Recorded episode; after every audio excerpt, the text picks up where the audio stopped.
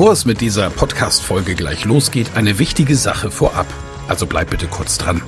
Wieso hörst du diesen Podcast? Weil du dich mit Rhetorik beschäftigen willst, ja. Aber willst du dich selbst darin auch verbessern? Selber an dir und deiner wichtigsten Fähigkeit für Erfolg arbeiten? Das Anhören meines Podcasts wird dich dabei unterstützen und auch gleich wartet wieder eine spannende Folge auf dich. Aber ehrlich, wirklich voranbringen wird dich meine Empfehlung an dich jetzt. Das kostenfreie Live-Rhetorik-Training mit mir, Michael Ehlers, Rhetoriktrainer. Darin erfährst du, wie du Redeangst besiegen kannst, was du tun kannst, um andere Menschen zu überzeugen, welche Tricks die Profis nutzen, um in allen Situationen Sicherheit auszustrahlen, mit welcher innovativen Methode du über dieses Training hinaus am Ball bleiben und deine Rhetorik in der Praxis trainieren kannst. Sei also dabei. Pausiere gerne die Folge und gehe auf www.rhetorikheld.de. Diese Website findest du auch in den Show Notes. Wir sehen uns dann. Ich freue mich riesig drauf und jetzt viel Spaß bei der Folge.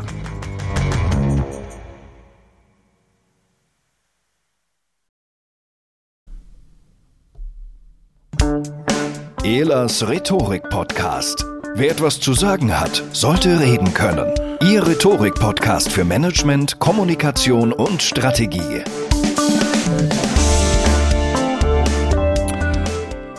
Hallo meine Lieben, ich freue mich sehr, dass ihr beim Podcast eingeschaltet habt und ich begrüße live die LinkedIn Audio Event Zuhörenden. Schön, dass ihr dabei seid.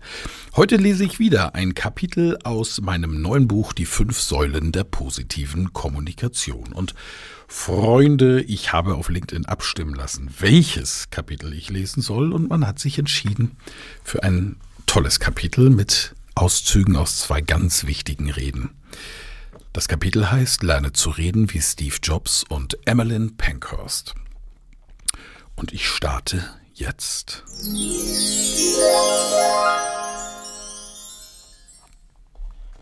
Eine der wichtigsten Einflussmöglichkeiten von politischen und gesellschaftlichen Führern ist ihre Rhetorik. Reden sind in Worte gegossene Ideen.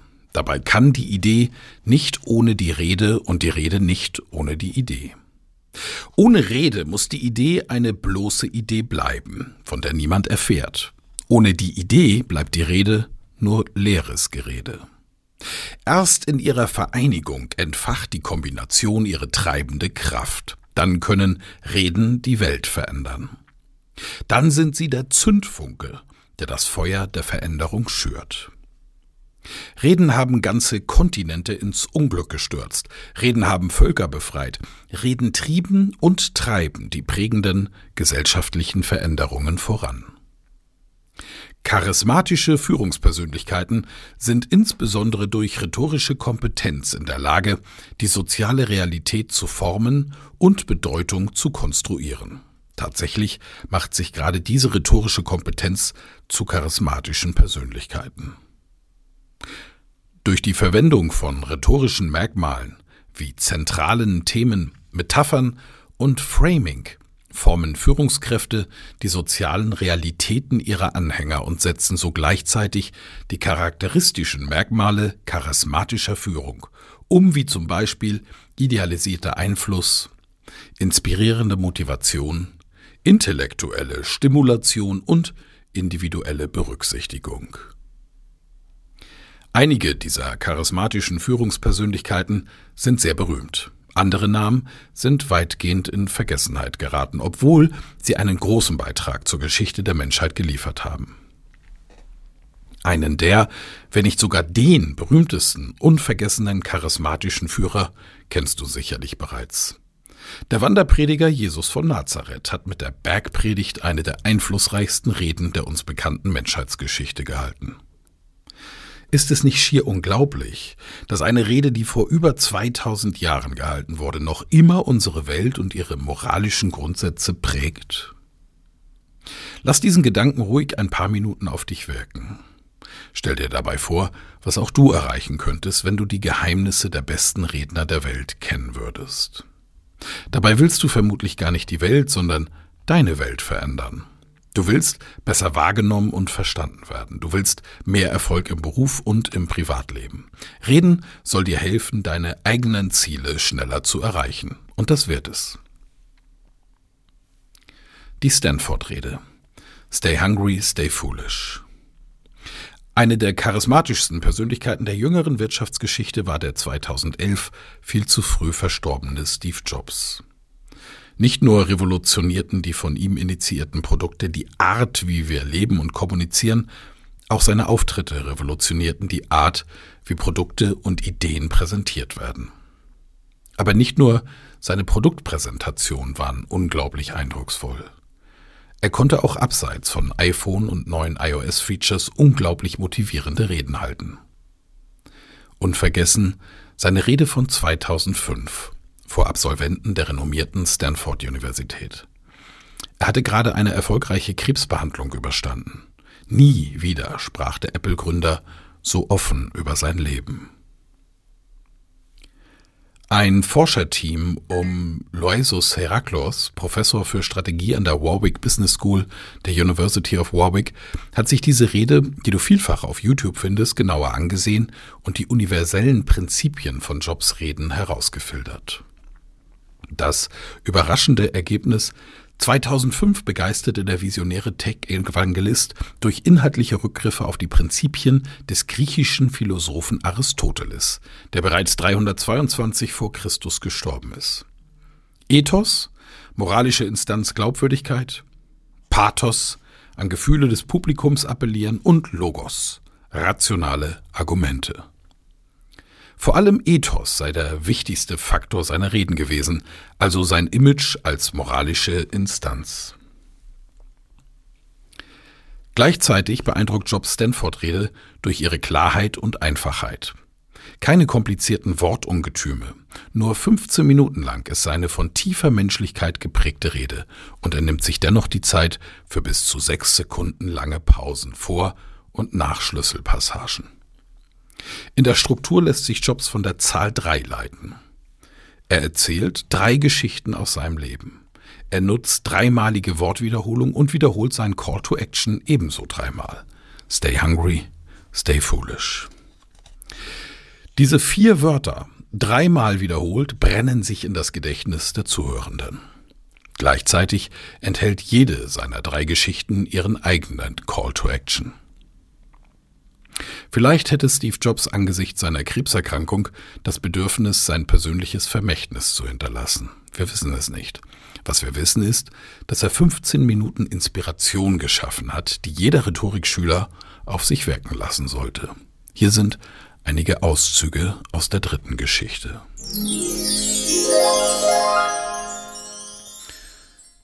In meiner dritten Geschichte geht es um den Tod. Als ich 17 Jahre alt war, habe ich ein Zitat gelesen, das ging ungefähr so. Wenn du jeden Tag deines Lebens wie den letzten lebst, wirst du irgendwann damit recht haben.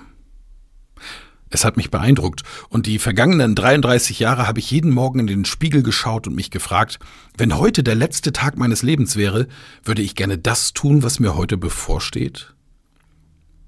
Und wenn an zu vielen Tagen in Folge die Antwort ein Nein war, wusste ich, dass ich etwas verändern musste. Vor etwa einem Jahr wurde bei mir Krebs diagnostiziert. Ich hatte einen Scan um 7.30 Uhr morgens, als er, und er zeigte deutlich einen Tumor auf meiner Bauchspeicheldrüse. Ich wusste nicht einmal, was eine Bauchspeicheldrüse ist. Die Ärzte sagten mir, es sei fast sicher eine unheilbare Krebsart und dass ich davon ausgehen sollte, nicht länger als drei bis sechs Monate Zeit zu haben. Mein Doktor empfahl mir nach Hause zu gehen und meine Geschäfte in Ordnung zu bringen, was in der Sprache der Ärzte bedeutet, bereite dich auf den Tod vor. Es bedeutet, versuche deinen Kindern in wenigen Monaten alles zu sagen, wofür du glaubtest, die nächsten zehn Jahre Zeit zu haben. Es bedeutet, sorge dafür, dass alles in Ordnung ist, damit es für deine Familie so einfach wie möglich wird. Es bedeutet, dass man Abschied nehmen muss, ich lebte den ganzen Tag mit dieser Diagnose. Später am Abend hatte ich eine Biopsie, bei der sie ein Endoskop in meinen Hals, durch meinen Magen und durch meinen Darm steckten, eine Nadel in meine Bauchspeicheldrüse und ein paar Zellen aus dem Tumor entnahmen. Ich wurde betäubt, aber meine Frau, die dabei war, erzählte mir, dass die Ärzte zu weinen begannen, als sie die Zellen unter dem Mikroskop betrachteten, weil sich herausstellte, dass es sich um eine sehr seltene Form von Bauchspeicheldrüsenkrebs handelte, die mit einer Operation heilbar ist. Ich wurde operiert Und mir geht es jetzt gut. Nie zuvor war ich dem Tod so nah, und ich hoffe, dass ich ihm noch ein paar Jahrzehnte lang am nächsten sein werde.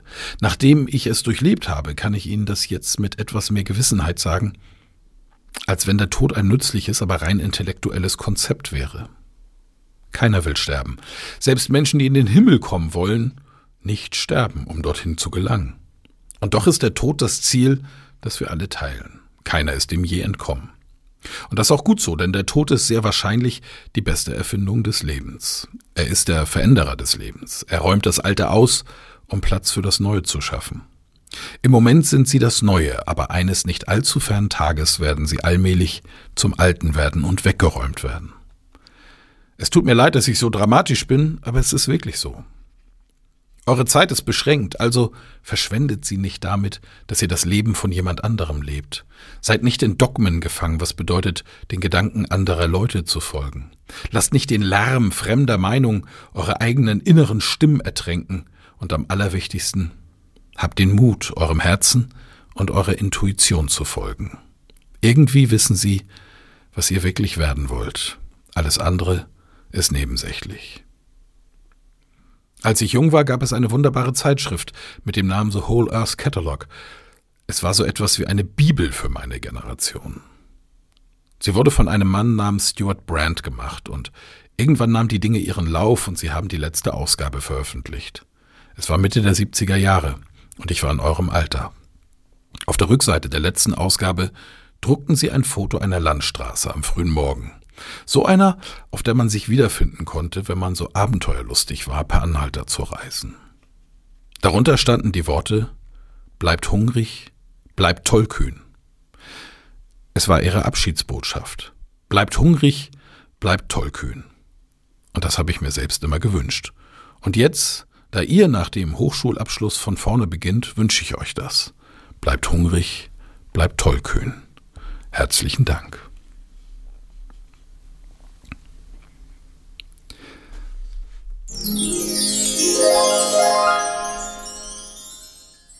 Die Hartford-Rede Freedom or Death. Der Name Emmeline Pankhurst ist dir vielleicht nicht so geläufig wie der von Stephen Jobs. Ihr Einfluss auf ihre Epoche war dennoch gewaltig und wirkt bis heute nach. Pankhurst lebte von 1858 bis 1928 und war eine britische feministische Theoretikerin und Frauenrechtlerin. Ihr politisches Hauptziel, die Idee, die sie antrieb, war die Einführung des allgemeinen Wahlrechts für Frauen in Großbritannien, was schließlich ein Jahr nach ihrem Tode passierte. Die Verwirklichung ihres großen Traums erlebte sie also nicht mehr. Pankhurst war eine sogenannte Suffragette. Um ihren berechtigten Interessen durchzusetzen, verfassten Pankhurst und ihre Mitstreiterinnen keine Threads auf Twitter, sondern bevorzugten neben der Rede die direkte Aktion bis hin zu Angriffen auf Personen und sogar Brandstiftung und Bombenanschläge. Pankhurst wurde 1913 als Drahtzieherin eines Bombenanschlags auf das Landhaus des britischen Schatzkanzlers zu drei Jahren Haft verurteilt. Das Urteil befeuerte die Gewaltspirale weiter. Aufgrund ihres durch einen Hungerstreik bedingten schlechten Gesundheitszustandes wurde Emmeline Pankhurst aber bereits am 12. April 1913 wieder aus der Haftanstalt entlassen. Sie begab sich auf eine Fundraising-Tour durch die USA. Angesichts des bloß ausgesetzten Haftbefehls sowie der Ereignisse dieses Jahres, eine Aktivistin, Emily Davison, warf sich im Juni 1803 vor das Pferd des Königs und erlag später ihren Verletzungen, ist der martialische Titel, unter dem die Rede bekannt wurde, mit vollem Ernst und ohne Übertreibung gewählt. In ihrer Rede zog sie Parallelen zwischen dem Kampf um das britische Frauenwahlrecht und dem amerikanischen Bürgerkrieg. Sie schaffte mit diesem Framing das Bild eines gerechten Freiheitskampfes in den Köpfen ihrer Zuhörenden. Jeder Amerikaner, zumindest solange er es mit den in der Union verbliebenen Nordstaaten hält, hat sofort die Bilder und Emotionen dieses Kampfes vor Augen und im Herzen, eines Kampfes für die gerechte Sache. Pankhurst nutzt eine Methode, die politische Führer noch heute nutzen. Sie wendet sich seit Beginn des russischen Überfalls auf die Ukraine im Februar 22 der ukrainische Präsident Wlodomir Zelensky nahezu täglich wieder Videobotschaft an sein Volk, an die internationale Öffentlichkeit und an viele weitere ganz verschiedene Zielgruppen. Regelmäßig wandte er sich direkt an die Parlamente der Unterstützernation und immer drückte er die richtigen Knöpfe.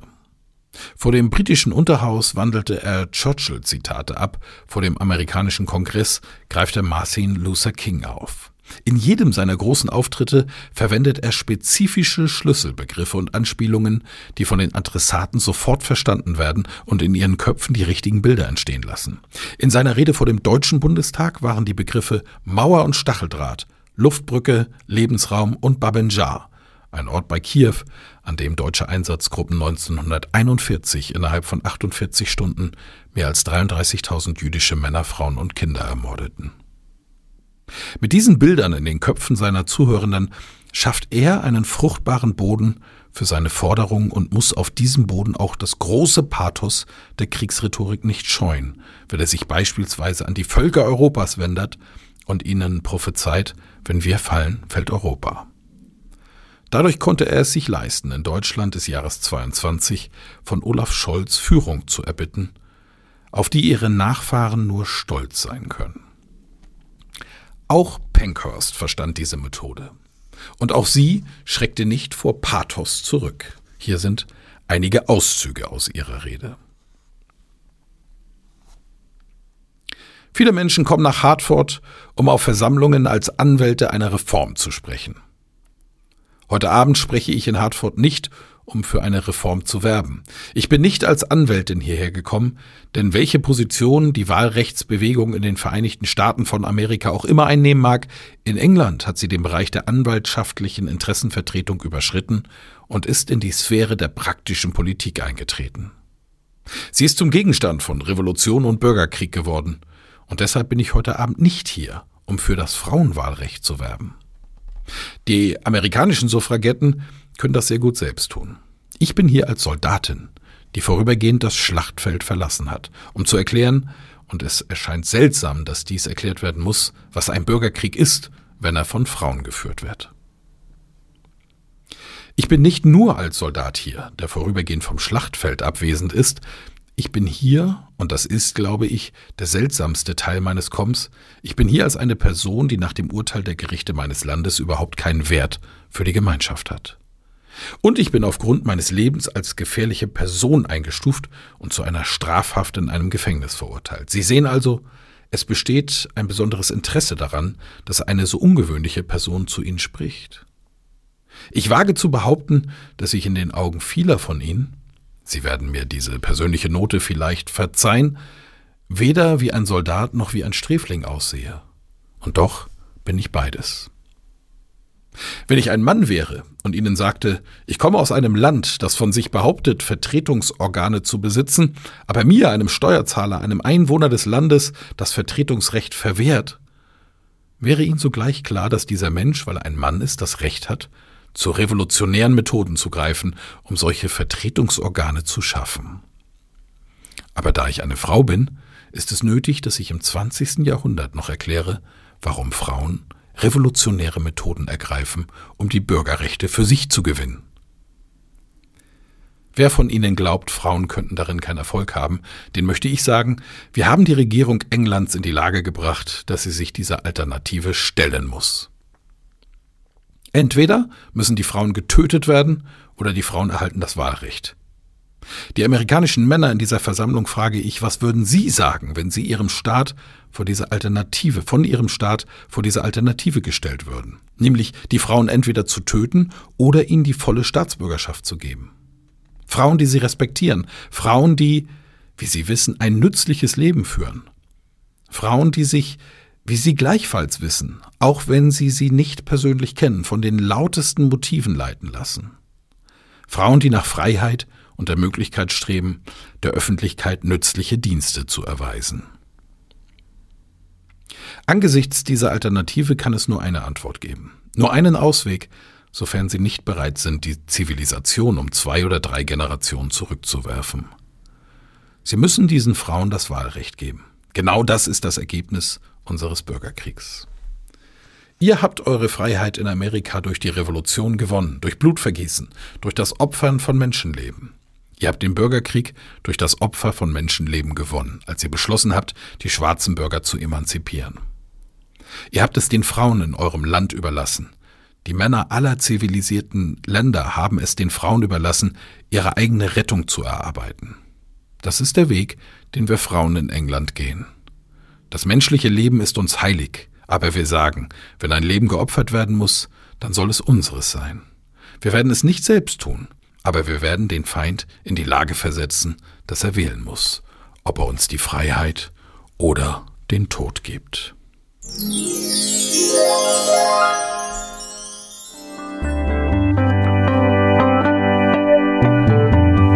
Vielen Dank fürs Zuhören. Mehr Informationen unter www.rhetorik.me.